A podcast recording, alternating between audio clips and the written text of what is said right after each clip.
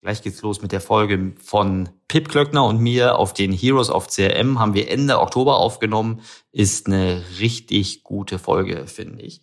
Wenn ihr auch Interesse habt, im nächsten Jahr live an den Heroes of CRM teilzunehmen, könnt ihr mit dem Gutscheincode MTP Hero, also wie Marketing Transformation Podcast Hero, 15% auf den Ticketpreis kriegen.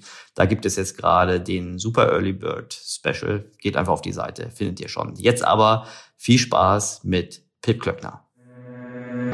Der Marketing Transformation Podcast mit Erik Siegmann.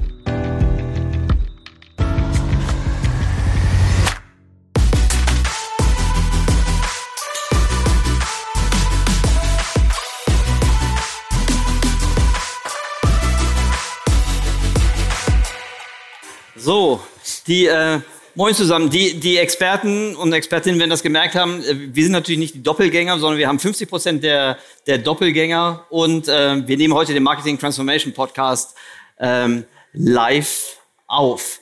Ähm, am besten starten wir gleich. Ich weiß nicht, wie das mit der Aufnahme ist, aber wir sagen einfach mal herzlich willkommen zu einer neuen Folge des Marketing Transformation Podcast. Herzlich willkommen, Philipp. Moin, moin, hallo. So, die, ähm, man muss dich einfach nicht mehr vorstellen. Du warst schon dreimal in meinem Podcast. Du bist, ähm, ja, wir haben eine Doppelfolge und ich glaube, in der zweiten oder dritten Welle haben wir eine Folge aufgenommen. Genau. Ähm, und du bist äh, insbesondere jetzt durch deinen Doppelgänger-Podcast nicht nur den Spezialisten und Experten äh, bekannt, das warst du schon vorher, sondern es ist auch noch eine breitere Öffentlichkeit.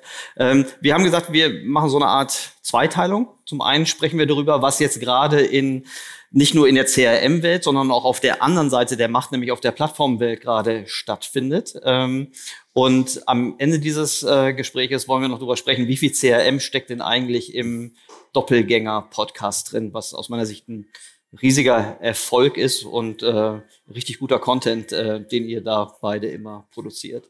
Steigen wir doch gleich mal ein. Ähm, Philipp, wie sieht's denn aus aus deiner Sicht in der, in der Welt der, der Plattform?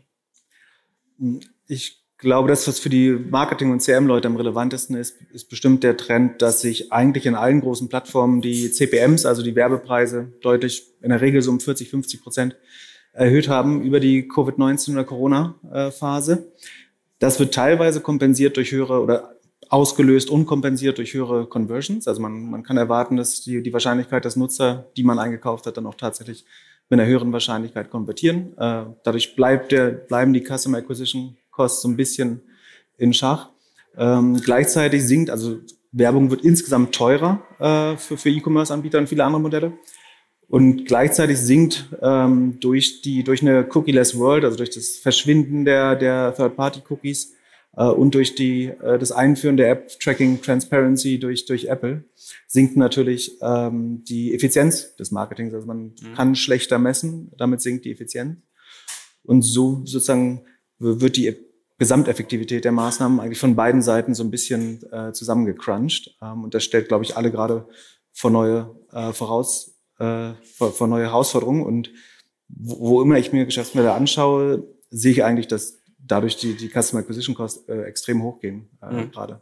Das ist ja so ein, so ein übergreifendes Thema. Ähm, wenn wir später darüber sprechen, warum ist CRM dann eigentlich wichtiger denn je? Ähm, hier der von uns beiden geschätzte Flo Heinemann hat es vorhin nochmal gut zusammengefasst. Das ist eigentlich, eigentlich nichts Neues. Ähm, aber in der Plattformökonomie hast du halt keine, keine substanziellen Chancen, äh, wenn du immer wieder deine Neukunden äh, oder jede Kundenbeziehung ständig wieder neu über die, über die Plattform ziehen musst, sondern musst viel über Retention und durch die Optimierung von Customer Lifetime irgendwie arbeiten.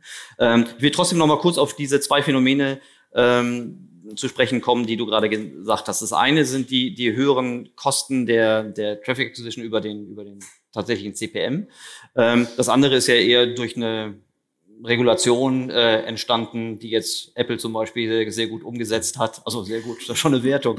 Äh, Apple umgesetzt hat und damit ähm, und vielleicht, um das kurz ja. einzuschieben, das Faire daran ist, das betrifft alle gleichmäßig sozusagen. Da mhm. entwickelt erstmal kurzfristig niemand äh, einen unfairen Vorteil. Es sei denn, jemand kann CRM schon besonders gut oder hat besonders viel Zugang äh, zu seiner eigenen äh, Kundschaft schon. Ja. Außer natürlich die GAFA-Konzerne oder seit, seit gestern oder wenn, wenn das aus, abge, äh, ausgesch ausgesendet wird. Äh, ja. Vor einer Woche sind es dann die Manga-Konzerne und nicht mehr die GAFA-Konzerne. ähm, die haben natürlich einen Vorteil, dass die direkter messen können und direkter ihre Audience ansprechen können. Die Gamas, ja, da muss ich auch noch dran gewöhnen. Die, ähm, also kurz für mich sortiert, die, lass uns doch mal auf die Plattform gucken. Mhm. Klar, ähm, eigentlich war das ja der Gangster-Move Move von Apple. Apple als, als der äh, GAFA oder Gamma-Konzern, der, glaube ich, den geringsten Anteil an Advertising-Income hat, wenn man ist, also wenn man die, mhm. die App Store-Umsätze so ein bisschen relativiert. Das ist ja auch Advertising, aber die haben nicht das klassische Advertising-Geschäft, wie es ja heute das ehemalige Facebook, vor allen Dingen aber Google und neuerdings auch sehr stark Amazon hat. Ne? Deshalb war dieser Move von denen, die ja nicht nur eine Plattform, sondern eine Plattform über ein Ökosystem und über Hardware irgendwie steuern können, da mal eben die Trackability ähm, wieder in die Steinzeit äh, zurückzubringen, war ja erstmal ein sehr geschickter Move, oder? Absolut, ne? Das ist das, wo sie relativ von profitieren, sozusagen. Das macht es gerade für Facebook, auch für Google ein bisschen, ein bisschen schwerer oder deutlich schwerer. Die haben das eigentlich alle angekündigt, dass das ihr Werbemodell äh, deutlich erschweren würde. Das Interessante ist, indirekt hat Apple sogar ein Werbemodell. Ne? Also sie haben einerseits ihren App, ihr App Store, äh, mhm. die, die Search Ads in, im App Store, mhm. äh, die, der relevant Umsatz macht. Und gerade durch das Einschränken der Third-Party-Cookies der anderen wird das natürlich einfacher und attraktiver. Und sie lassen sich ja indirekt von Google die Traffic Acquisition Costs zahlen, um Standardsuche zu bleiben. Und das ist eigentlich nichts anderes als ein Revenue Share mit Google auf den, den Search Ads aller Apple-Nutzer. Also wenn, das sind, das sind hohe Milliardenbeträge ne, pro ja, Quartal. Die, geht davon aus, dass es dieses Jahr zwischen 20 und 25 Milliarden sein wird, die Apple allein von Google bekommt. Dafür, dass Google die vorinstallierte oder eine mitinstallierte. Genau. So, ja, gut, okay, das sind die Kosten des, des Plattform-Real Estates. Ja. Ähm, jetzt mal aus der Perspektive der Advertiser, also die ähm, die, die, die Möglichkeit, richtig zu tracken und damit zu bewerten und zukünftig zu steuern, wird schlechter, damit weniger effizient und der CPM steigert auch. Ähm, Gibt es aus deiner Sicht irgendetwas, was diese, diesen, diese Tendenz umkehren kann? Im Markt oder in, sozusagen was, was in der Hand des eher, Advertisers eher, liegt oder im Markt? Nee, erstmal im, erstmal im, im Markt. Also weil CPMs, ne, äh, wir haben weiterhin ein Versteigerungsmodell, äh, wir haben weiter wahnsinnig viel Geld im Markt. Ähm, ist da etwas in der Sicht? In Sicht? Ja, also es gibt natürlich Leute, die versuchen, äh, den Markt wieder zu regulieren oder deregulieren, je nachdem aus welcher Seite man sieht. Also das, das, das Playing Field wieder zu leveln oder den, den Rasen zu planieren, dass man da fairer sozusagen weil im Moment ist ja schon so, dass es dass einseitig die GAFA-Konzerne sehr stark davon profitieren, weil sie First äh, ja. Party Data haben, also bei, bei Google, bei Facebook sind wir wahrscheinlich, die die Facebook noch nicht gelöscht haben, zumindest noch alle ständig eingeloggt. Äh, und das ist für, also alles, was GDPR äh, gemacht hat, aber eben auch was von, von Apple äh, und Google durch das Löschen der Cookies in den Markt äh, gebracht hat, hat ja zu einer sehr einseitigen Be, Bevorzugung äh, der GAFAs geführt. Natürlich gibt es auch äh, Regulierungstendenzen, die sagen, wir, wir wollen das wieder umkehren äh, und das äh, fairer machen. Ähm, das halte ich aber für wenig aussichtsreich, ehrlich gesagt. Also an, an den Markt würde ich da nicht glauben, sondern es, am Ende müssen schon die Unternehmen da die Verantwortung übernehmen. Es sei denn, du siehst was, was was die Situation grundlegend ändern nee, könntest. Das war fast eine rhetorische Frage. Ich, ich, ich, ich, sehe da auch nichts. Ähm, ich sehe, ähm, ich sehe jetzt einfach, dass, obwohl wir diese neue Regulierung haben, dass die Werbegelder äh, weiter fließen. Sie fließen ja sogar eher mehr. Also es wird ja, ja. jetzt mehr aber ineffizienter ausgegeben. Ähm, und das ist zumindest in der jetzigen, jetzigen makroökonomischen Situation ist da kein Ende in Sicht. Und ich glaube auch bei der, wenn es jetzt einen Konsum-Downturn geben würde, bin ich sicher, dass weiterhin die Plattformen ihren überproportional großen Share kriegen. Ich glaube, da haben wir jetzt genügend Proxys gehabt, wo wir, wo wir das gesehen haben. Wenn wir mal ein Quartal in der, in der Pandemie irgendwie rausnehmen, äh, ich meine, größte Krise seit, seit dem Zweiten Weltkrieg, ähm, sind, laufen doch die, die Advertising Revenues auf allen Kanälen besser. Das, das Interessante ist, anfangs hatte man ja geglaubt, dass die, die äh, Umsätze von, von Google oder Facebook dadurch, äh, also die wurden ja mit abgestraft von den Börsen damals aus Angst, äh, dass die Umsätze schwinden könnten. Aber tatsächlich haben die natürlich ganz massiv vom E-Commerce-Boom, also von der Verteilung von Offline-Umsätzen in die Online-Welt profitiert und haben dadurch beim, beim Google Search Modell hätte man ja überlegen können, ob das langsam äh, sich so ein bisschen einebnet von, von, von, vom Wachstum her oder stagniert. Ähm, aber durch, durch den großen E-Commerce Boom oder Online Shift äh, ist nochmal richtig Rückenwind hinter die großen Advertising-Modelle der GAFAs gekommen. Ja. Ja. Ich glaube, meine Fehleinschätzung war immer, dass die, äh, dass ich dachte, dass die das Spending-Verhalten der Advertiser schneller rational wird, also rational im Sinne, dass keine strategischen Aufpreise mehr gezahlt werden, die über Kundenwerte, über Retention, wie sie sich zurückverdienen lassen, dass das schneller sich sich auslevelt. Aber den Fehler machen wir immer wieder, dass, wir, glaub, den, dass wir, glauben, dass ja. Advertiser rational handeln, handeln würden. Ja, ja. und jetzt, jetzt ja. bin ich zwei Jahre älter äh, und jetzt denke ich, das wird in dem Moment, wo Marktanteile so einen hohen strategischen Preis Wert darstellen, äh, wird relativ zu viel Advertising Geld in die Acquis-Seite zu den Plattformen getragen, als eigentlich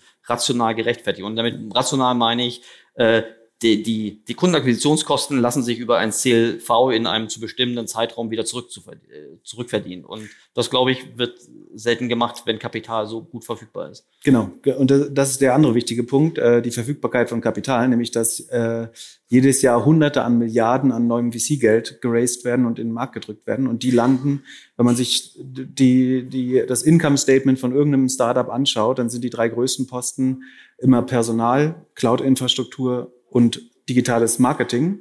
Und äh, gerade von der Cloud-Infrastruktur und dem digitalen Marketing, das geht natürlich wieder zu AWS, wieder in die Google Cloud und wieder in Google und Facebooks Werbetöpfe. Ähm, von daher, solange billiges VC-Geld in, in, den Markt strömt und neue Startups äh, gegründet werden und äh, Grown-ups äh, versuchen zu, hoch zu skalieren, äh, wird einfach der Werbedruck da ähnlich hoch bleiben. Und ja. man ist da im Moment sozusagen ähm, bereit, in dieser gemeinschaftlichen Halluzination zu leben, äh, dass man das irgendwann später noch rausholt. Also es, ja. da bleibt dann wieder die ewige Hoffnung, wir holen das später mit CRM raus. Deswegen überzahlen wir jetzt kurzfristig noch. Was ich so spektakulär finde, ist, wenn, wenn früher einfach ein, ein Advertiser irrational viel Geld in einen Kanal reingepumpt hat, dann konnte das den anderen ja so ein bisschen egal sein. Ne? Wenn einer eine Kampagne macht, im Gegenteil, die haben so gesagt, okay, wenn einer overspendet im TV, dann hat das sogar teilweise eine ganze Gattung mit hochgezogen. Mhm. Wenn einer aber overspendet in der Plattformökonomie, dann führt das dazu, dass die, dass die CPMs, die tatsächlichen Kosten für eine Microconversion ja für den gesamten Bieterkreis irgendwie steigt. Und das heißt, es macht das Geld dann für alle unattraktiver, ähm, was ich von so vom, vom, vom von der Dynamik und vom Verhalten von Advertisern spektakulär finde, dass dann halt keiner aus diesem, aus diesem unfreiwilligen Kartell irgendwie ausbrechen kann. So, aber bitteschön, ich muss das nicht ändern. Die, ähm, das ist natürlich der Charme des Auktionsmodells, für den sich ja. alle Ad-Marketplaces entschieden ja. haben, weil es das effizienteste, äh, der effizienteste Allokationsmechanismus für Werbegeld letztlich ja. ist. Und insbesondere, wenn er dann nur über so eine irrationale Komponente irgendwie getrieben wird. Ne? Ja. Das kennt ja jeder, der selbst mal in der Auktion ja. irgendwas Irrationales Du, du brauchst nicht mehr wie beim Fernsehen irgendwie, also damit die, die Umsätze von Pro7 Sat einsteigen, müsste mhm. der gesamte Werbemarkt irrational werden. äh, wie, aber wie du richtig sagst, im, im Online-Werbemarkt reicht es, wenn zwei, drei Player äh, irrational oder sehr strategisch bieten. Ja. Und dann ähm, hat das Effekte auf den Gesamtmarkt eigentlich. So. Ja.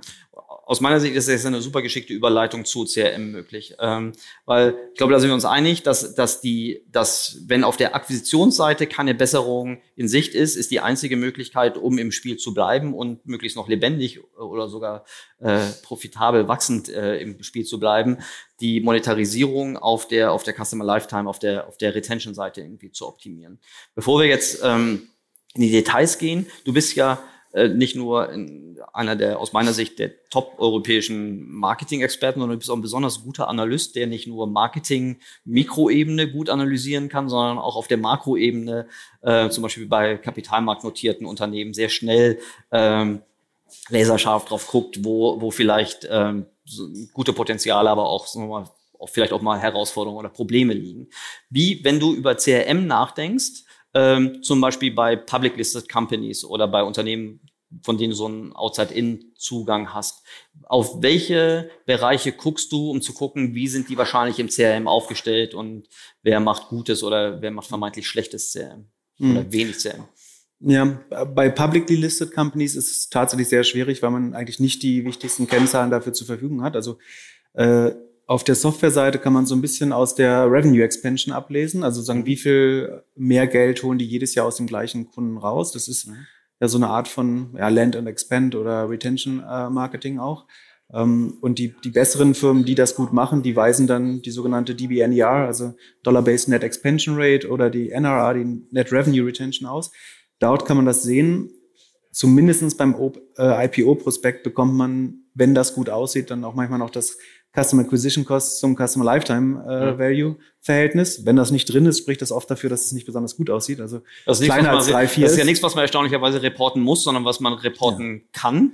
Genau, ähm, da, und genau. Und das, das ist das Komische, dass äh, E-Commerce-Firmen äh, äh, irgendwie an die Börse gehen und man im IPO-Prospekt diese äh, wichtigen Kennzahlen ja. äh, nicht bekommt, die man sich bei jeder Due Diligence, die man was, macht oder bei jedem Du weißt alles über die Dauerschuldverhältnisse und den Mietvertrag, aber du weißt ja. nichts über das wesentliche Asset, nämlich die Kundenbeziehung. Genau, genau. Was mir auch aufgefallen ist äh, bei den IPO-Prospekten, dass zum Beispiel die Definition über Customer Acquisition Costs oder äh, Lifetime oder Kohortenentwicklung, dass die auch jedes Mal variieren kann. Ne? Also man, es gibt ja kein festgelegtes äh, definitorisches Setting, was äh, SEC äh, zertifiziert wäre, um, um wirklich vergleichbar zu sein. Ne? Genau, du hast auf den wichtigen Growth- und Marketing-KPIs gibt es eigentlich keinen wirklichen Standard. Mhm. Äh, und selbst bei den Financials ist es ja so, dass es immer dieses äh, Gap und Non-Gap, also sozusagen den, den ordentlichen Buchhaltungsvorgaben äh, entsprechend äh, und eine sozusagen deine eigene Lesart der Bilanz oder, oder des Income Statements gibt. Ähm, von daher schafft das alles eigentlich nicht äh, Transparenz. Okay. Was nutzt du sonst? Also guckst du, also du guckst auf äh, Cost of Goods Sales im Verhältnis zum äh, zum Umsatz. Äh genau, die, die Gross Margin ist natürlich mhm. wichtig, bei, sei es Software oder auch äh, Handelsmodelle. Ähm, wenn man jetzt den, den äh, Public Listed, also den Börsenbereich verlässt und geht jetzt in sozusagen meine tägliche Due Diligence Arbeit, also wenn ich mir für einen Private Equity Player zum Beispiel ein Unternehmen anschaue, dort kriegt man in der Regel bessere Daten. Da kann man zum Beispiel auf Kohortentabellen schauen, äh, die natürlich viel aussagekräftiger sind, um zu sehen, wie Kunden weiterentwickelt werden. Man kann sich anschauen, wie viel Umsatz wird mit Neukunden äh, gemacht, wie viel Umsatz mit Bestandskunden. Ähm, das ist natürlich schon viel aussagekräftiger für die CRM-Fähigkeiten. Äh, und man kann in der Regel Fragen zum Attributionsmodell äh, stellen, was so ein bisschen auch die, die, äh, die, die Philosophie hinter Akquisition und Retention bei dem Unternehmen äh, mhm. ausdrückt.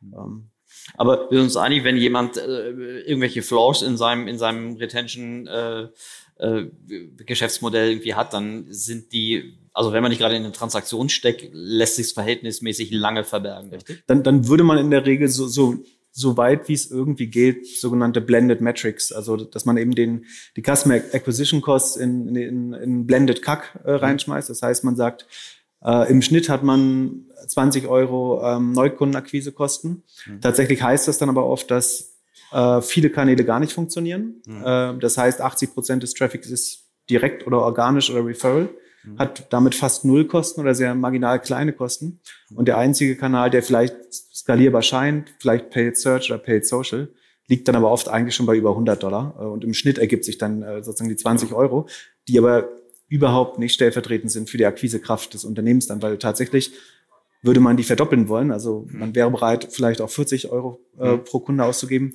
kriegt man das gar nicht in dem einen Kanal, der dann auch skalierbar ist. Und Direct, Organic SEO, äh, CRM, das lässt sich eben nicht so einfach mit Geld verdoppeln. Ja, das kann man vielleicht mal allgemein sagen. Eine Blended äh, Betrachtung von, von Kundenakquisitionskosten äh, ist nochmal sehr begrenzt äh, aussagekräftig, insbesondere weil man die Prognose in die, in die Zukunft, was Wachstumspotenziale angeht. Ne? Auch das ist etwas, was ja jemand also auch nur macht, wenn, wenn zum Beispiel kein Wachstum zu diesen äh, Kosten äh, da ist. Ne? Absolut. Ähm, also man möchte eigentlich so schnell wie möglich in eine Kanalbetrachtung, da, dass man wirklich mhm.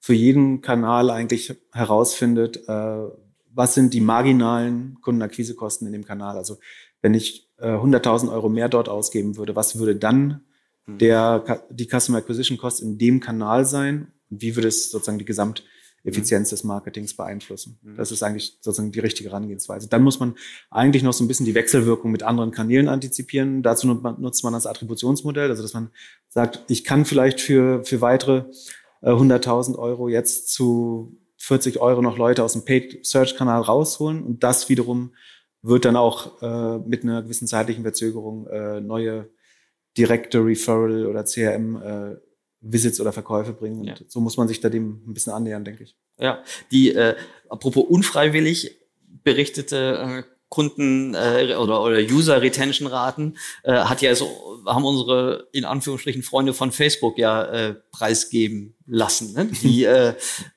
Sie konnten es nicht unterbinden, dass es öffentlich wird. Ja. Im Gegenteil, es wurde ja sogar so sehr gut protegiert oder sogar incentiviert, dass diese, dass diese Daten öffentlich geworden sind. Aber erst mal selbst. Aber man hat ja aus diesen Whistleblower-Daten relativ deutlich sehen können, was für ein substanzielles Problem auf der Retention-Seite ähm, die, äh, die Mutter aller sozialen Plattformen, Facebook, ähm, in den letzten Jahren aufgebaut hat. Ne? Genau, da ist eine Whistleblowerin zur, in dem Fall nicht zum Kongress, sondern zur SEC gegangen, also zur Börsenaufsichtsbehörde, äh, was irgendwie die BaFin wäre in Deutschland, in den USA gegangen.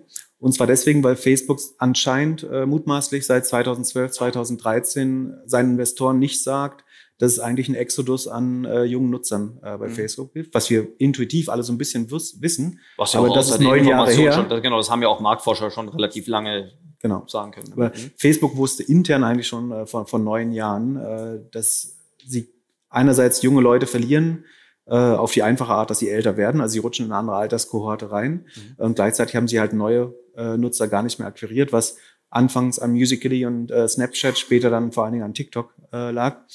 Und eigentlich überaltert die äh, Facebook-Bevölkerung ähm, immer mehr und damit ist sozusagen der Neukundenkanal für Facebook eigentlich äh, überwiegend äh, versiegt und auch das Engagement. Also wenn man sich anschaut, wie die verschiedenen Alterskohorten sich auf Facebook äh, verhalten, dann ist es so, dass junge Leute auch weniger Nachrichten inzwischen, schreiben äh, über Facebook und selbst die älteren Kohorten das auch äh, mehr und mehr einstellen eigentlich. Mhm. Ja ich, ich fand es spektakulär, dass die gleichen Muster, die jedes E-Commerce-Unternehmen auch durchlaufen kann, wenn sie so mal ihren, ihren Lebenszyklus in der, in, der, in der zweiten Hälfte irgendwie äh, runterfahren, dass die, ähm, dass die mangelnde, also ein unterproportionales Durchdringen in jüngeren Zielgruppen und eine Mangel, also eine weniger werdende Interaktion, also das Frequenzthema, äh, dass das auch bei so einer Plattform nicht ewig lang ein Evergreen ist, sondern dass man das dann sogar mit echt aufwendigen Rebranding-Maßnahmen dann versucht. Und, und das Spannende ist ja, dass Mark Zuckerberg das ja seit Ewigkeiten bewusst ist und er das ja auch selber immer schult, ne, dieses, diese Paranoia, sozusagen das mhm. nächste Facebook steht schon um der Ecke.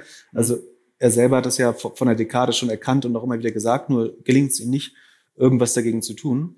Und was man sich schon mal fragen kann, ist, ähm, also selbst die größten Plattformen sind jetzt seit 10, 15 Jahren so dominant, äh, wie sie sind.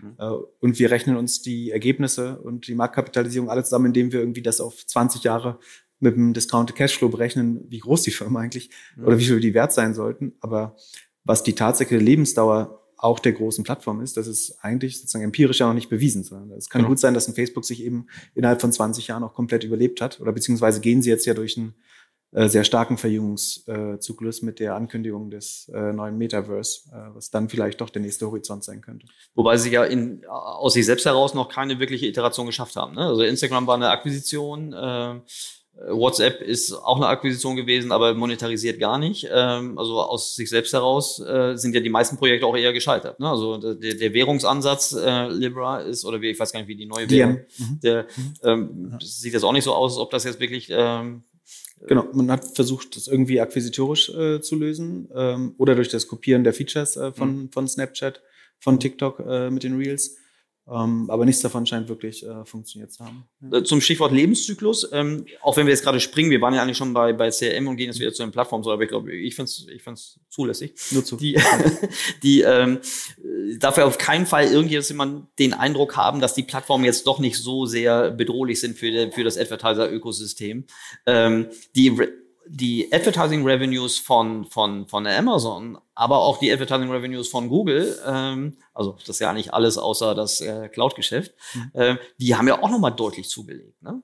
Genau, auch durch hauptsächlich, also bei Google glaube ich sehr, also ganz, also ganz ehrlich, das Advertising Revenue von Google ist letztlich eine Steuer auf geschäftliche Aktivität im Internet, die jeder zu zahlen hat. Äh, mhm. Und dadurch, dass durch den Online-Boom eben das Online-Geschäft insgesamt oder äh, sich Offline-Geschäft in, ins Internet verlagert hat, mhm. äh, war jetzt letztlich nicht so überraschend, dass Google da maßgeblich von mit profitieren würde. Äh, spannender ist dann tatsächlich, äh, glaube ich, Amazon, die im Moment äh, die schnellste, hat Florian von, glaube ich, auch mhm. ganz gut gezeigt hier äh, auf der Konferenz, dass Amazon eigentlich das am schnellsten wachsende Werbegeschäft äh, im Internet ähm, gerade ist und massiv Marktanteile äh, gewinnt, äh, macht, glaube ich, mehr Umsatz mit Werbung äh, als Snapchat, Twitter und Pinterest ähm, zusammen, doppelt so viel als die alle zusammen oder äh, wie zusammen. Ähm, das ist eigentlich das eigentlich äh, Spannende, glaube ich, dass mhm. die beim, beim tatsächlichen Handelsumsatz gar nicht mehr äh, groß Gewinne machen, aber immer mehr ähm, Advertising Revenue innerhalb ihres Geschäfts äh, realisieren. War es auch im letzten Quartal noch so, dass Amazon im Grunde mehr äh, Advertising Income hatte, als, als Ausgaben. fürs eigene genau. Advertising genau. machen musste? Das, das, das, genau, das dahinterliegende Flywheel, ich weiß nicht, ob Amazon das so sieht, aber so kann man es extern betrachten, glaube ich, ist, dass äh, das, was Advertiser auf Amazon für Werbung zahlen, reicht aus, um die Eigenwerbung von Amazon über alle Kanäle, Preisvergleich, TV, äh, Suchanzeigen zu refinanzieren und noch EBIT übrig zu lassen. Das, ja. äh, Glückwunsch. Und die, die, die, die Schere geht weiter auf. Ne? Also ja. da bleibt immer mehr Geld übrig, was man noch woanders wieder in Werbung stecken könnte als Amazon. Ja. Oder als EBIT verbuchen oder einen anderen Kanal damit zu subventionieren. Gut. Und am Ende, also die, die Marge, die sowas äh, hergibt, das ist ja sehr wahrscheinlich auch, sagen wir mal, ein endliches Spiel. Ähm, also das, viele übersetzen das ja, wenn sie die Amazon äh, Advertising Revenues sehen, ja klar, das sind die, das ganze PPC-Geschäft, was halt die Transaktionsanbieter äh, dann dort lassen. Und klar, das ist vermutlich jetzt noch der größte Teil, aber die Amazon Marketing Services sind ja natürlich auch angetreten, um in dem Pool, der jetzt noch, also ganz früher den breitstreuenden TV- und Printmedien vorbehalten war, äh, aber auch im Upper Funnel ähm, auch die, die, die, die Targeting-Möglichkeiten, die Amazon ja noch sehr, sehr gut hat, vermutlich besser als viele anderen wirklich äh, zu monetarisieren und damit auch eine richtige Uniqueness äh, im, im Publisher-Markt irgendwie darstellt aus Sicht der Advertiser. Ich glaube, das ist der wichtige Punkt. Viele sehen natürlich Amazon im, im Lower Funnel als direkten Konkurrenten von, von Google, also dass man mit sogenannt, also mit Search Intent konkurriert, Leute, die schon wissen, was sie kaufen wollen und es dann statt bei Google direkt bei Amazon eingeben. Und das ist sicherlich ein großer Teil des Amazon Werbegeschäfts. Das andere ist aber, glaube ich, dass Budgets aus dem FMCG-Marketing, das entweder im Edeka selber, also für Product Placement, also die, die virtuellen Regale von, von Amazon werden viel Werbegeld, was vorher in WKZ in, in den Mediamarkt oder in den Edeka getragen worden, äh, aufnehmen, glaube ich, aber auch Above the Line oder ähm, Attention Marketing, äh, was aus TV letztlich zu Amazon gehen. Von, von, ich, ich glaube, dass einer der Hintergründe, warum Amazon ähm, auch viele Medienangebote hat, ist, dass einfach um zu bewirken, dass Leute weniger andere Werbung äh, konsumieren und so auch dafür zu sorgen, dass äh, auch TV-Werbegelder zum Beispiel am Ende zu, den, den Weg zu Amazon finden. Ja, spektakulär. Also der Trend wird sich ja eher noch, noch verstärken. Auf jeden Fall wird er bleiben. Jetzt wieder zurück zu, zu den CRM äh, äh, Themen. Die, äh, wenn man über CRM oder Customer Lifetime äh, Optimierung spricht, dann äh, ist das erstmal ein abstraktes Thema. Also allein diese Näherung, ne? warum ist das eigentlich so wichtig? Ne? Die Plattform-Dilemma, was wir als Advertiser haben, ähm, die, äh, dass, dass die, die Wachstums- und Profitabilitätsbedürfnisse, die wir äh, mittelfristig alle haben, die stehen ja im klaren Widerspruch. Die, also das, das Konfliktpotenzial. Dennoch in der Umsetzung geht ja die ich glaube, da sind wir uns einig oder könnte man sich darüber einig sein, mal sehen, ähm, geht die Schere ja wahnsinnig weit auseinander. Es gibt Unternehmen, die haben das schon sehr früh verstanden, die sind praktisch CRM oder CLV first. Äh, mhm. äh, und dann gibt es andere, die lassen das Potenzial, was in CRM drinsteckt, einfach sehenden Auges, bewusst oder unbewusst, irgendwie einfach liegen und überlassen das äh, anderen findigeren Playern. Hast du so ein paar Beispiel, Beispiele, ähm, wie Companies aussehen oder welche Companies du vielleicht äh, kennst, die richtig gutes CRM mhm. machen aus, aus deiner Sicht, aus, auch aus deiner Investorenperspektive? Ja, vielleicht vorneweg, also die, die es nicht früh genug, äh, gut genug gemacht haben, da mhm. lag es, glaube ich, oft daran, dass sie ein zu einfaches Spiel in anderen Kanälen hätten. Also dass, dass sie vielleicht so gut im SEO waren, dass äh, sie so viel kostenlosen Traffic von Google bekommen haben, dass sozusagen die wirkliche Not viel zu spät äh, mhm. entstanden ist oder dass sie andere Acquisition-Kanäle gut genug gespielt haben und deswegen das Problem gar nicht so gegenwärtig war. Mhm. Ähm, das ist ein bisschen wieder, ich vergleiche das mal mit dem Italiener in der äh, touristischen Fußgängerzone, der wird niemals die beste Pizza machen, ja. ähm, weil er den, die Laufkundschaft kostet. Also da ist der Anreiz einfach nicht groß genug. Ähm, die, die es besser machen, ähm, sind, ich glaube, also und wir beide sind jetzt gar nicht die Experten, die das so ganz tief im Detail wahrscheinlich das, den CRM-Kanal selber betrachten würden. Aber ich glaube, am Ende geht es bei CRM ja um, um das Erschaffen einer, einer Customer Relationship oder einer Kundenbindung und dann die, die letztlich um die Pflege der Kundenbindung mit natürlich dem Ziel von ähm, wiederkehrenden Umsätzen. Und ich glaube, es gibt letztlich auf einer ganz hohen Ebene wird man in fünf Jahren vielleicht sagen, dass es drei Wege gibt, effektiv Kundenbindung zu machen. Das eine ist, glaube ich, dass ähm, viele denken bei CRM an Push-Notifications, so, so wie Florian es auch gerade gesagt hat, Facebook, Push-Notifications, vielleicht SMS, äh, E-Mails und so weiter. Und ganz viele dieser, dieser Push-Formen haben ja relativ wenig Mehrwert dahinter. Also der Mehrwert wird dann oft durch einen Gutschein, äh, einen Discount äh, oder irgendein Bundle oder sowas äh, versucht darzustellen, was glaube ich allein durch, durch die Masse der Informationen, die auf einen einprasseln, äh, sehr stark verwässert äh, und nicht wirklich effektiv ist. Ähm, und ich glaube, was man stattdessen sehen wird in Zukunft, ist, dass man versucht, dass die Message selber eigentlich einen Mehrwert hat. Also dass man sozusagen mehr in die Media- oder Publishing-Szene geht und sagt, was, sind was ist eigentlich ein Content-Piece, was ein Nutzer freiwillig von mir sozusagen, wo, wo ich die Permission bekomme, äh, die ihm zu senden oder ihr äh, und die er oder sie dann auch gerne konsumieren möchte. Mhm. Ein gutes Beispiel dafür ist, glaube ich, äh, Robin Hood, also der Neo-Broker aus den USA, hat äh, ein, ein Mini-Podcast-Format, das äh, Snacks Daily oder Daily Snacks mhm. heißt, äh, akquiriert. Äh, das ist ein Podcast für, für Millennials, die an der Börse sind, also die perfekte Target-Audience für Robin Hood. Die machen jeden Tag eine 5- bis 15-minütige Show Trade Republic hat das äh, sehr gut exekutiert und kopiert in Deutschland mit ohne Aktien wird schwer, das letztlich ein sehr ähnliches Format ist.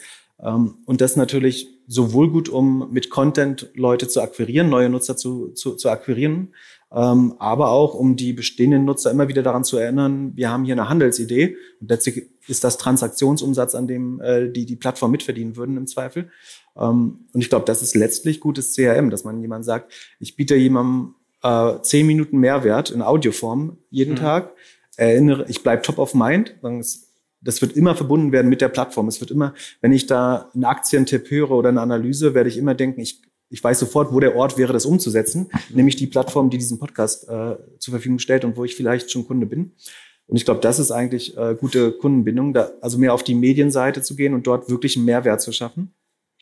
Ein anderes Beispiel, wenn man es ganz extrem sieht, hat Amazon es vielleicht vor fünf Jahren mit Amazon Prime Video gesehen. Äh, was le letztlich, das verkauft nicht direkt Schuhe, das glaube ich nicht äh, mhm. daran, aber es bindet den Kunden an, an die Marke und zieht ihn vor allen Dingen auf, also es zieht Aufmerksamkeit von Konkurrenten weg und für jemand, der so strategisch denkt, für Jeff Bezos, ist das, glaube ich, schon gut genug zu sagen, wir ziehen Aufmerksamkeit aus anderen Werbekanälen äh, weg damit. Vielleicht noch mal ganz kurz mhm. zur Erinnerung. Wir können auch sagen, nicht nur Amazon Prime Video, sondern Amazon Prime an sich. Genau. Das war vermutlich der, der, der, der, der größte Gangster-Move, äh, eine Subscription äh, sich hinzulegen, die gleichzeitig noch ein Login macht und gleichzeitig auch ein besseres Nutzererlebnis darstellt, was ja auch gleichzeitig eine viel, viel größere Hürde äh, gegenüber, also der Abwanderung darstellt. Ähm, um, um nicht einfach illoyale Kunden an den sonstigen E-Commerce zu verlieren. Du könntest das, ein Beispiel, was mir gerade einfällt, du könntest das viel weiter äh, spinnen. Äh, zum Beispiel, wenn du an Quick Commerce denkst. Mhm.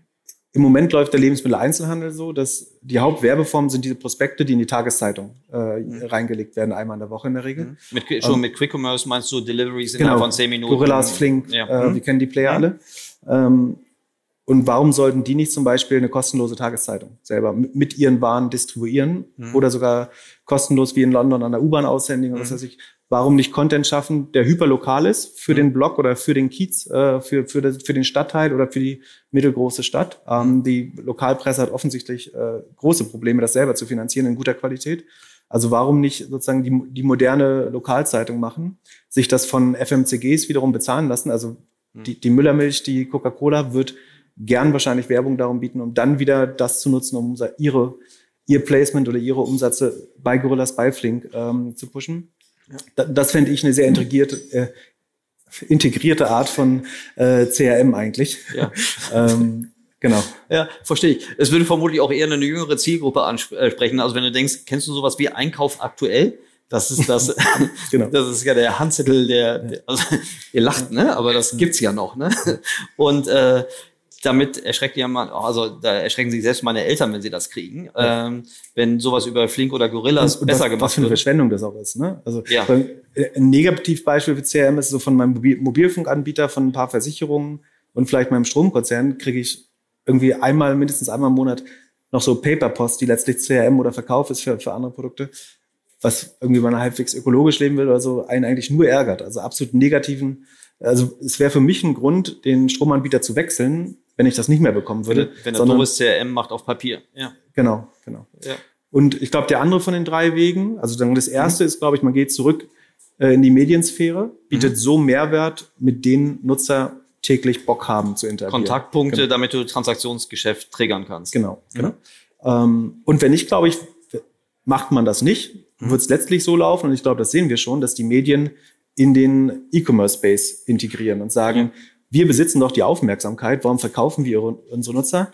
Ähm, warum triggern wir nicht selber Transaktionen und da eh alles unbundled ist, äh, ja. ich, seh, ich weiß, glaube ich, gleich, was deine Frage kommt. Aber, ähm, ich, nee, ich kann das, kann ich, wenn ich mal kurz unterbrechen darf, ja. Entschuldigung, vor den Medien hat doch kein Transaktionshändler irgendwie Angst. Wann war denn das letzte Beispiel, wo in Mitteleuropa ein, ein, ein, ein Unternehmen aus der Publishing-Welt echte Transaktionen gemacht hat? Ja, Die können doch gar keinen Direct-to-Consumer. Das also, oder meinst du jetzt sowas, meinst du jetzt sowas wie Maxdome und äh, Joint, so äh, als, als das, Plattform? Das kann ja letztlich ein Influencer. Dadurch, dass sozusagen die gesamte Wertschöpfungskette dahinter unbundelt ist, mit, da liegt halt ein Shopify, ein, ein Alibaba als äh, Marktplatz oder Wholesaler dazwischen und dann irgendein Produzent in China.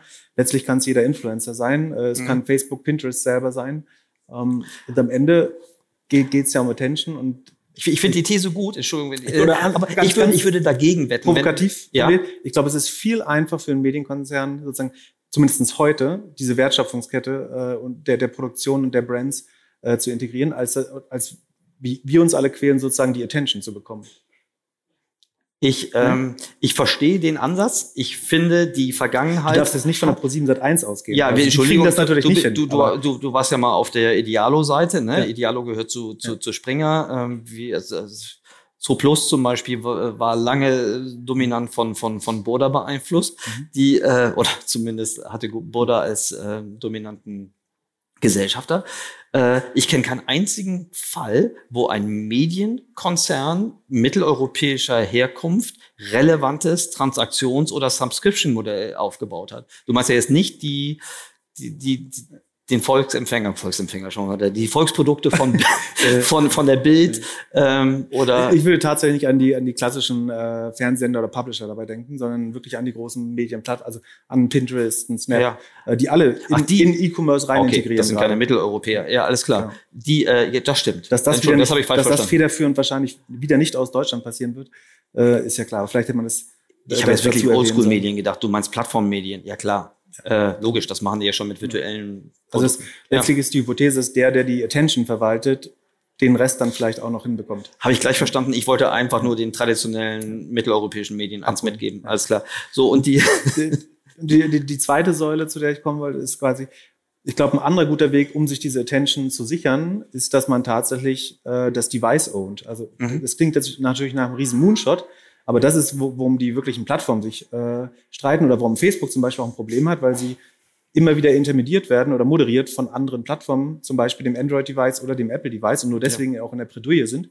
Ähm, und ich glaube, dass das Endgerät zu besitzen und auch da wieder schönes Beispiel von Amazon, in dem Quick-Commerce-Game oder Lebensmittel-Game kämpfen die komischerweise gar nicht so auf der Convenience- und Service-Seite, sondern bauen einen Kühlschrank und integrieren quasi in den Access rein und versuchen mhm. Zugang zum Kunden im Haushalt zu bekommen. Ähm, ähm, oder auch ein, ein, Peloton könnte man mhm. so sehen. Die haben das Device im Haus. Plus, sie haben auch die Medienseite, die ich vorhin erwähnt habe. Also mhm. sie haben der, der Spinning-Kurs, der ja, jede Woche Content, genau. als Mehrwert mhm. sozusagen in das Gerät reinkommt. das ist natürlich jetzt ein komplett integriertes Produkt, wenn man so möchte, fast wie ein Apple. Aber ähm, ich glaube letztlich Devices und ich habe so ein bisschen geschaut, was sind eigentlich CRM-Mitteilungen, die ich noch wahrnehme oder zulasse, äh, sei es im Handy oder im E-Mail-Eingang.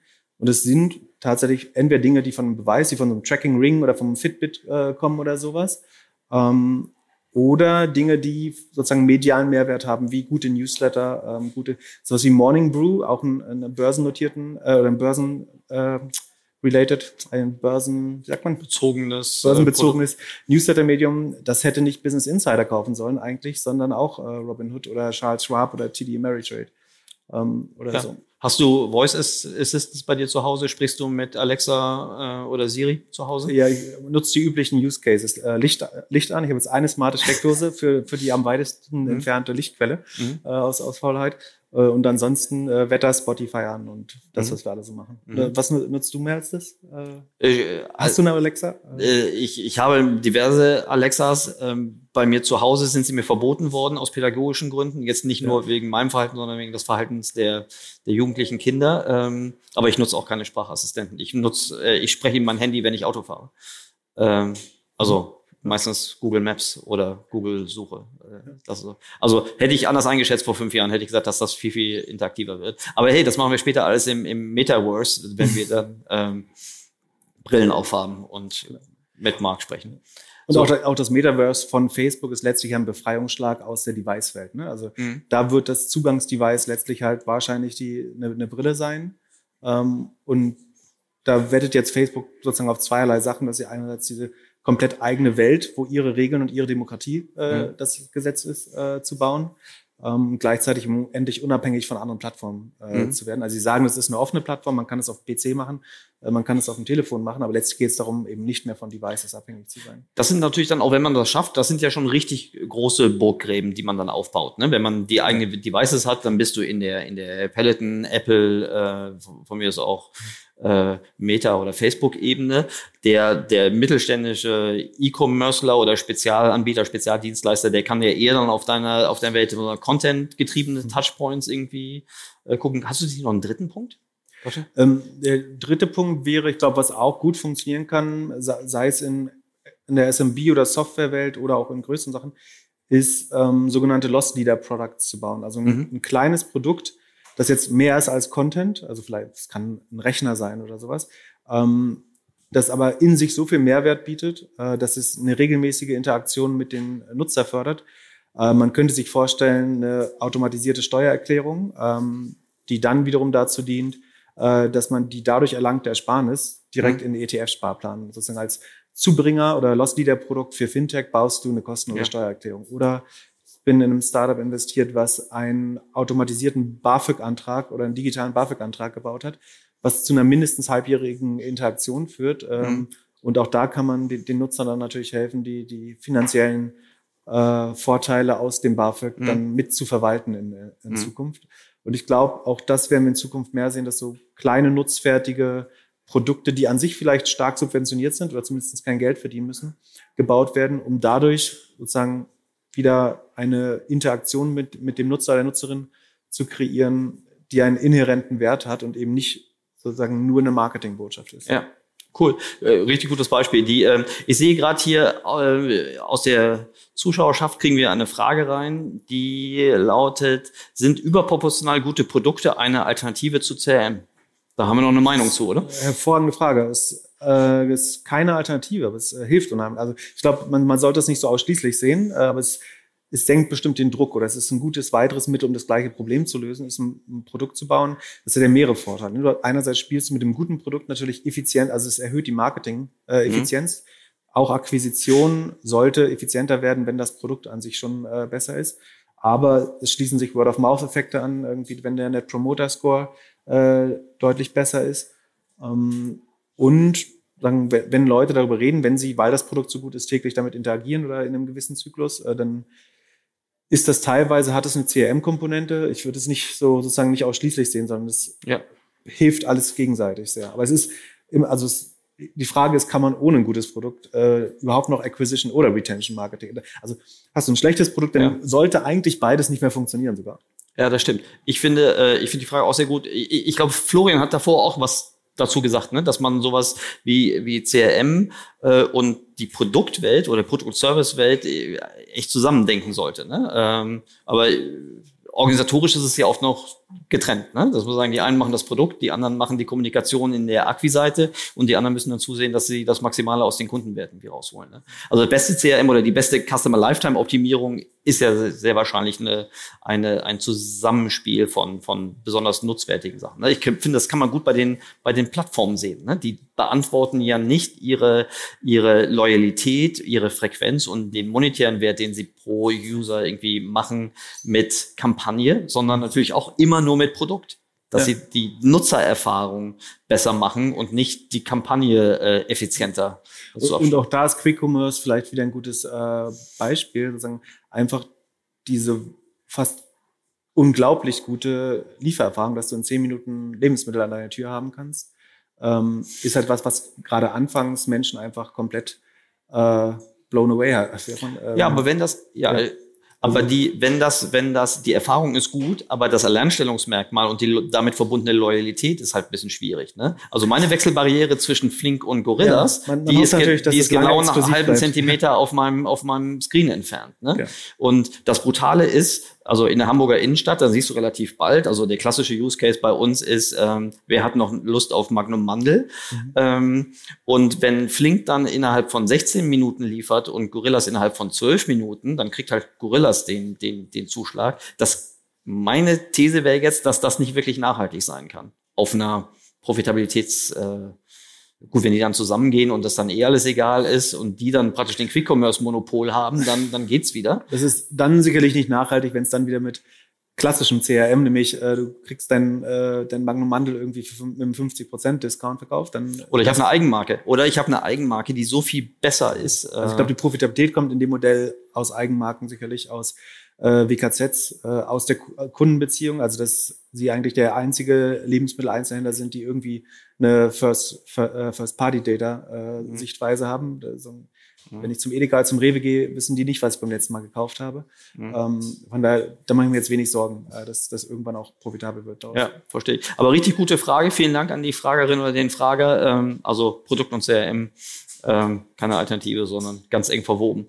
Ähm, sehr gut die, ähm, bevor wir zum Ende kommen, ich möchte dich auf jeden Fall noch fragen, wie viel, wie viel CRM steckt eigentlich im Doppelgänger-Podcast? Also vielleicht nochmal so die wesentlichen Fakten zum Doppelgänger-Podcast. Ich weiß noch, als wir unsere erste Doppelfolge zusammen aufgefangen haben, hast du gerade irgendwie mit Philipp drüber nachgedacht, diesen, diesen, diesen Podcast zu machen. Und es ist ein megamäßiger Erfolg. Ich glaube, der größte im Digital-Marketing-Space, glaube ich, habe ich euch mal auf einer Liste gesehen, da wart ihr sogar noch vor mit OMR, OMR zusammen. Ja, so, ähm, auf jeden Fall, also Glückwunsch, macht auch echt Spaß zuzuhören. Lernen da jedes Mal was. Ähm, aber wie, vielleicht sagst du mal ein paar Zahlen, Daten, Fakten und wie viel CRM dann drin steckt. Wie viel tut ihr dafür, um Retention zu triggern? Ähm, also wir machen das seit ein bisschen über einem Jahr, glaube ich. Ähm, und sind jetzt bei ziemlich äh, konstant, oder nicht konstant, sondern weiter wachsend, aber im mhm. Moment bei 20.000 Hörern pro Folge, äh, was überraschend war.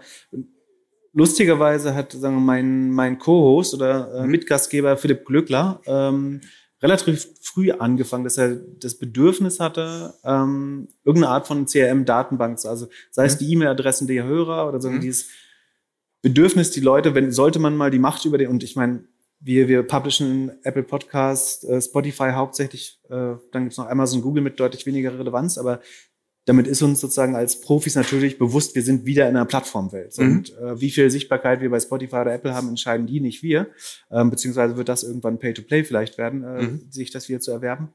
Ähm, also haben wir relativ früh überlegt, wie können wir diese Audience, also die Hörerschaft, tatsächlich own. Mhm. Und dass wir es über die Plattform nicht tun, war uns eigentlich von Anfang an mhm. äh, bewusst. Und deswegen haben wir immer experimentiert äh, tatsächlich wir haben angefangen, äh, eine der Ideen war Clubhouse damals, dieser Stunt, äh, vielleicht mhm. haben es einige verfolgt, ähm, dass wir das relativ früh entdeckt haben und versucht haben, das so ein bisschen zu kapern, äh, ja. sozusagen das, das Clubhouse Deutschland außerhalb von Doppelgänger gar nicht existiert. Das ist dann doch in der, kamen dann mehr Leute hinterher als Es gibt ja viele, dass ihr Clubhouse groß, groß gemacht habt in Mitteleuropa.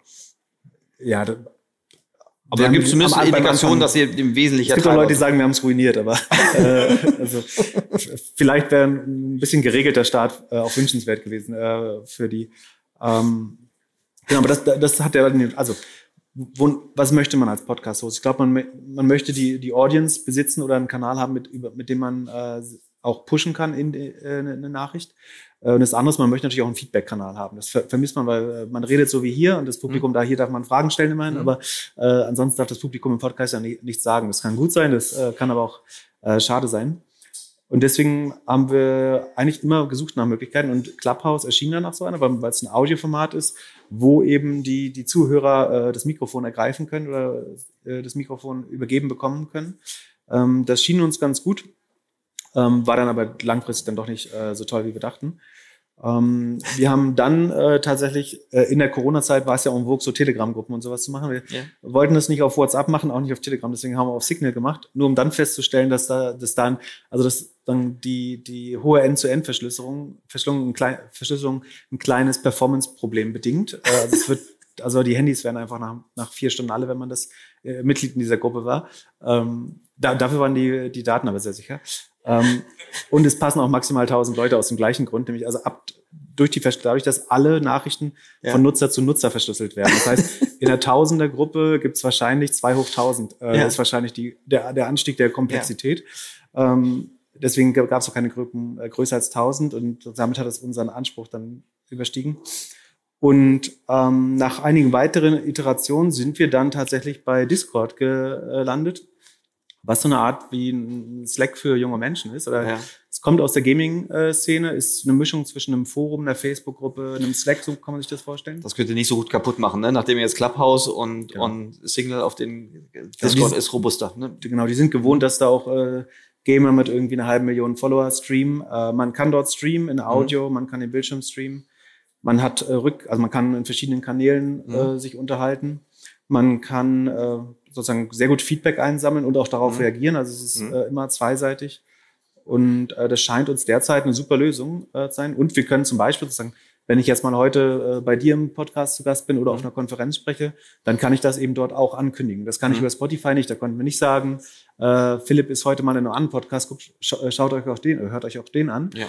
Ähm, das alles können wir aber super sozusagen mit, mit den treuesten Hörern auf, auf Discord Mhm. äh, machen. Und immer mehr Marken entdecken das auch und experimentieren. Also es gibt Mhm. New Era, die diese Baseball-Caps äh, äh, herstellen, machen das sehr erfolgreich.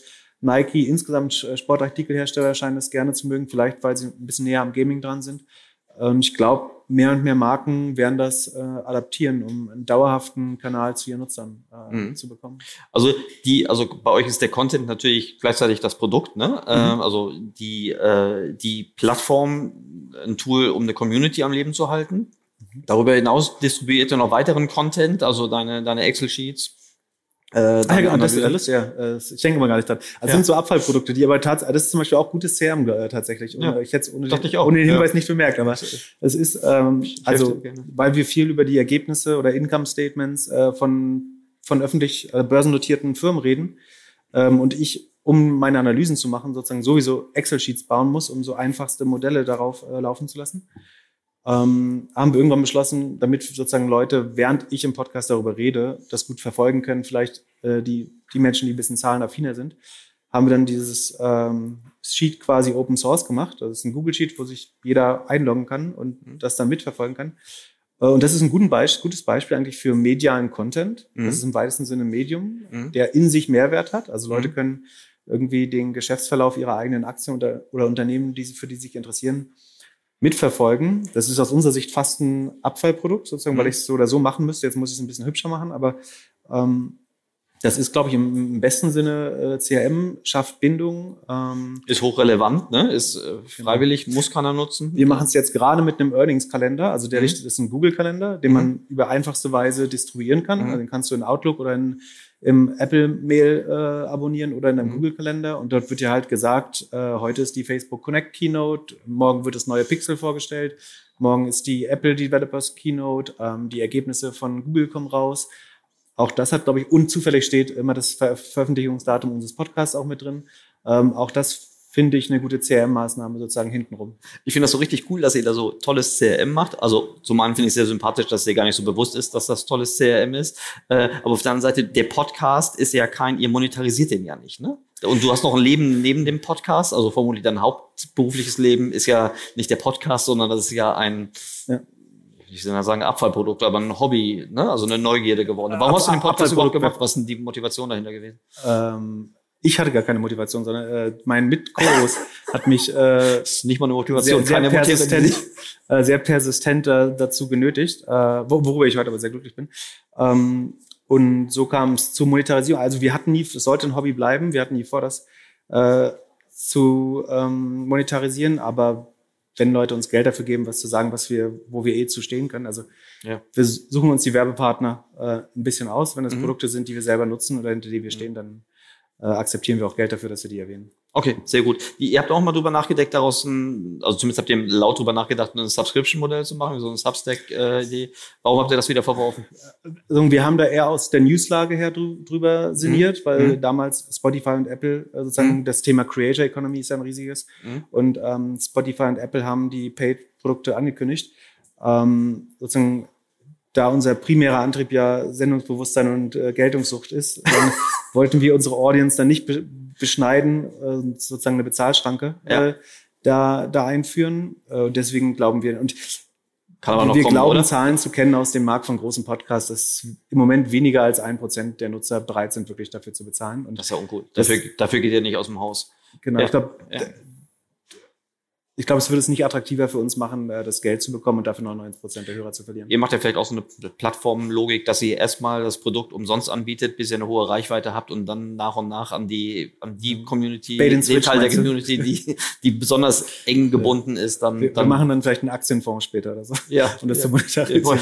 Ja, so irgendwas mit 10x oder so, ne? Ja, ja finde ich, eine, finde ich eine gute Idee. Die, äh, wir haben hier noch eine gute Frage reingekriegt, finde ich. finde die Frage äh, gut. Mal gucken, wie sie dir gefällt. Ähm, vielen Dank erstmal dafür. Äh, warum kommt bei der Mensch-Maschine, beim Mensch-Maschine-Dialog die Spracheingabe nicht so richtig voran? Hast du da eine Erklärung für? Also erstmal, äh, wir diskutieren nicht drüber, ob sie vorankommt oder nicht, sondern Mensch-Maschine-Schnittstelle und Sprache ist so, wie du vorhin sagtest, auf so einfache Use Cases beschränkt, aber so richtig der Game Changer ist es noch nicht. Ne? Ja, also ich glaube, gerade Google hat da jetzt extreme Fortschritte äh, gemacht, wenn man sich mhm. die letzte Keynote angeschaut hat. Ähm, gerade was diktieren, also dass man zum Beispiel Emojis in die Nachrichten rein äh, diktieren kann äh, ja, oder noch einfacher Messages per Sprache aufgeben kann. Ich glaube, warum die Interaktion mit äh, Diensten wie Alexa oder Facebook Portal oder Google Home nicht so gut funktioniert, ist, weil die alle noch sehr darauf beruhen, dass sie Menschen beibringen, wie Maschinen zu reden und nicht mhm. Maschinen wie beizubringen, wie mhm. Menschen normal, normal reden. Mhm. Also mein Lieblingsbeispiel ist immer, dass viele der Assistenten lange Zeit nicht verstanden haben, wenn man gesagt hat, ich hätte gerne Eieruhr sechs Minuten. Mhm. Ähm, und dann hat mir immer jemand geschrieben, irgendwie, du musst Timer äh, sechs Minuten sagen. Mhm. So, ja, aber dann kann ich auch Timer-Exe irgendwo, Timer-Exe mhm. T-360 oder so eingeben. Mhm. Das ist dann nichts anderes wieder als mit Sprache programmieren, sondern es geht ja um, mhm. und ich glaube, je näher wir sozusagen einem wirklich natürlichen Verständnis kommen, und ich glaube, da kommt man jetzt weiter, auch weil man erstmal Daten sammeln musste, mhm. wird das besser werden. Ähm, ich, ich glaube, es wird viel gradueller gehen, als, als wir uns das äh, vorstellen oder mhm. als man üblicherweise gedacht hat. Ich glaube, Sowas wie Suche wird zum Beispiel, ich glaube, echte Voice Search äh, ist weit unter 10 Prozent äh, mhm. weiterhin, wenn, wenn man ganz ehrlich ist. Ähm, ich glaube, im Autos Nachrichten diktieren ist im Moment noch der, der sinnvollste äh, Use Case. Aber je besser das wird, äh, desto natürlicher wird es vielleicht auch irgendwann äh, mit einem Assistenten ja. zu reden. Und man muss sagen, die, die, ähm, die Tech-Konzerne wollen das Thema halt weiter vorantreiben. Also wenn du ein neues Google-Handy bestellst, wird dir ein ein sehr teurer Kopfhörer, ähm, der aber den Google Assistant integriert hat, kostenlos mhm. dazu angeboten gerade. Ähm, sowohl Apple als auch Amazon bieten günstigere Musikabos an, wenn du sie per Voice aktivierst. Also Ach, du kriegst, du kriegst dein Amazon Voice äh, Music oder auch das Apple Music sozusagen für den halben Preis, wenn du bereit bist, da sozusagen das nur über Voice zu aktivieren, nach meinem Verständnis. Also man versucht das Thema weiter sozusagen äh, zu pushen und ich glaube, es wird sich nach und nach entwickeln, aber nicht so schnell, wie wir uns jemals vorgestellt haben. Also die drücken das im Markt, aber haben vermutlich Hoffnung, dass es noch besser wird. Vielen Dank. Das ähm, kann ich total gut nachvollziehen. Philipp, wir müssen bis auf die Zeit achten. Ich möchte dich aber trotzdem nicht, nicht entlassen, ohne dir mal eine Abschlussfrage zu stellen. Was war deine beste und was war deine schlechteste Entscheidung in den letzten 24 Monaten? Die die beste Entscheidung war tatsächlich, wahrscheinlich mich zu dem Podcast überreden zu lassen, weil das. Zu den äh, Doppelgängern. Bitte? Zu, den Doppelgängern. Zu, dem Doppelgänger Tech Talk Podcast, genau.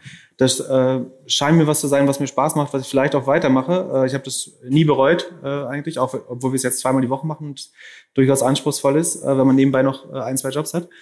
Ähm, das ist, glaube ich, tatsächlich die sinnvollste Sache, die ich gemacht habe in den letzten zwei Jahren. Ähm, im privaten Bereich habe ich mein Auto abgeschafft, das fand ich total sinnvoll tatsächlich. Ja, äh, weiß nicht, ob das so erwähnenswert ist, aber ich fand es tatsächlich sehr befreiend, äh, ja. äh, sich damit, also sich darum nicht mehr kümmern zu müssen.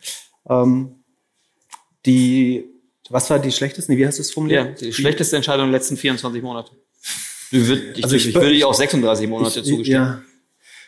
Also ich habe mir angewöhnt, mit Dingen sehr schnell meinen Frieden zu finden und bereue deswegen eigentlich fast nichts. Äh, wenn ich den Zeitraum sehr ausdehne, ist, glaube ich, das im Nachhinein, äh, im Nachhinein ist mal einfach gesagt, das Dümmste, was ich gemacht habe, ist, ich habe vor zehn Jahren oder so, äh, wenn ich den Zeitraum noch weiter überstrapazieren darf, mal für relativ viel Geld unheimlich viele Domains gekauft. Da war ich so kurzzeitig Domain-kaufsüchtig, weil ich kurzfristig dachte, das wäre jetzt das Immobilienbusiness im Internet ja. ähm, und dass da ein Vorteil äh, daraus äh, erwachsen könnte. Ähm, das ist letztlich nicht ganz so auf, also das habe ich nicht ruiniert, aber die Rendite war sehr milde daraus. Und ich habe dann irgendwann mal einen Fehler gemacht, umzurechnen, was passiert wäre, hätte ich das gleiche Geld an dem Tag in Amazon-Aktien gesteckt. Ähm, das wären heute zwischen 30 und 50 Millionen äh, Euro gewesen. Ähm, bei Shopify wäre es, hätte ich es in Shopify-Aktien gesteckt, wären es weit über 100 Millionen. Das, ich, ich bereue das jetzt nicht mega, aber das ist am nächsten jetzt an einem nachvollziehbaren Fehler dran, den ich. Äh, was war deine Eingangs, was war deine Hypothese? Du dachtest, dass es wird wie Real Estate? Also das war zu der Zeit, wo es diesen Keyword, diesen Exact Match ja. Keyword Domain Bonus gab. Das ja. heißt, äh, hättest du jetzt das Keyword Kleidersch den Kleiderschrank.org ja. oder so registriert, dann war das mehr oder weniger die Garantie, kurzfristig damit auch in die Top 3 für das Keyword Kleiderschrank bei Google zu kommen. Mhm. Ähm, das hat auch eine Zeit lang so funktioniert, nur dass ich gar nicht die Lust und Kapazität oder das Vermögen hatte, also das personelle Vermögen, äh, das dann auch wirklich äh, mit 3000 Domains äh, so durchzusetzen. Ich finde das so wahnsinnig, also tut mir leid, äh, aber ich finde leid. so, die, äh, aber ich finde es so wahnsinnig witzig, denn äh, du bist ja ein absoluter SEO-Experte. Also das warst ja. du auch schon vor zehn Jahren. Ja. Und äh, guck mal, vielleicht belastet so viel Detailwissen auch und deshalb macht man dann doofe Entscheidungen. Wenn deine größte Erfolg ist, was, was du überhaupt nicht vorher gemacht hast, in Podcast.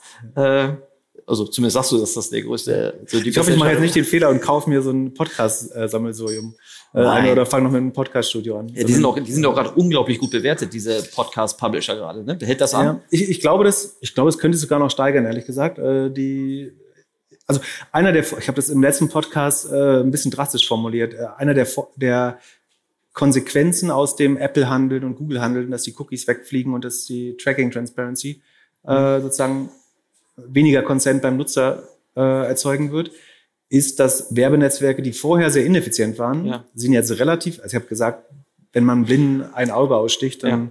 wird, also dann ist ja der relative Gewinner. Also mhm. Facebook und Google verlieren ja, Facebook und Google verlieren jetzt sehr stark, wenn Apple ihnen das Auge aussticht, äh, mhm. eins von beiden. Äh, aber so Netzwerke wie Twitter oder Spotify, wo vorher die Werbung noch relativ ineffizient war, mhm. die gewinnen jetzt natürlich tendenziell. Und ich glaube, Podcast-Werbung wird ein großer Profitär sein, der Werbeineffizienz in äh, anderen äh, auf anderen Plattformen. Und es gibt viele ähm, Player, die ich kenne, die sehr gut, also ich will überhaupt nicht für, mhm. äh, für Werbung äh, in unserem Podcast werben, aber mhm. äh, ich sehe, dass es Modelle gibt, die einen Großteil ihres Werbebudgets inzwischen in Podcast-Werbung äh, verteilen. Ich meine, das ist ja auch eine klare Segmentierung, ne? Wenn du so irgendwie thematisch ja. irgendwie spitz bist, im weitesten Sinne um, um Internet und Tech äh, dich drehst, dann bist du ja, ähm, kann das Targeting ja auch durch eine klare inhaltliche Segmentierung. Ne? Sowas genau. hört sich ja keiner zwei Stunden freiwillig an, der sich nicht für diese Themen interessiert. Würde man annehmen, ja. Ja, würde man denken. Ja. Ne? Großartig. Ich wünsche dir und äh, auch dem anderen Philipp wahnsinnig viel Erfolg mit eurem äh, tollen äh, Produkt. Vielen Dank für deine Zeit und, und deine Gedanken und ich freue mich jetzt schon aufs nächste Mal. Vielen, Vielen Dank. Dank, Philipp. Dir auch viel Erfolg. Danke.